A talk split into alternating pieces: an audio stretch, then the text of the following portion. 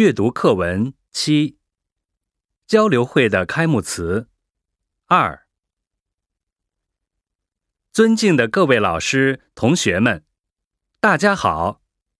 欢迎大家来到我校参加此次日中大学生友好交流会。在日中两国源远流长的交往历史中，文化交流尤其璀璨夺目。鉴真东渡，一衣带水，遣隋遣唐史，不灭的文化明灯。正是文化上的相互学习、相互借鉴，使毗邻而居的日中两国在文化心理上异常接近，形成了“你中有我，我中有你”的格局。新世纪以来，两国关系也曾几度回转曲折。如何化解日中两国之间近代以来产生的恩怨？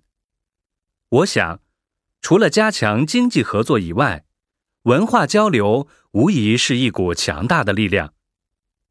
正是通过文化上的交流交融，才能稳固两国友好关系的基础。此次交流，我们也是本着此原则。主要为了加深两国年轻一代大学生的彼此了解，传递美好，增进友谊。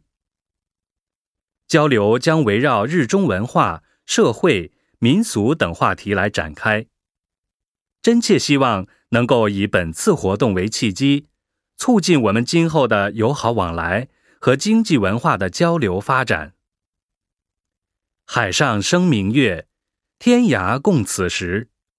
愿我们的友谊地久天长。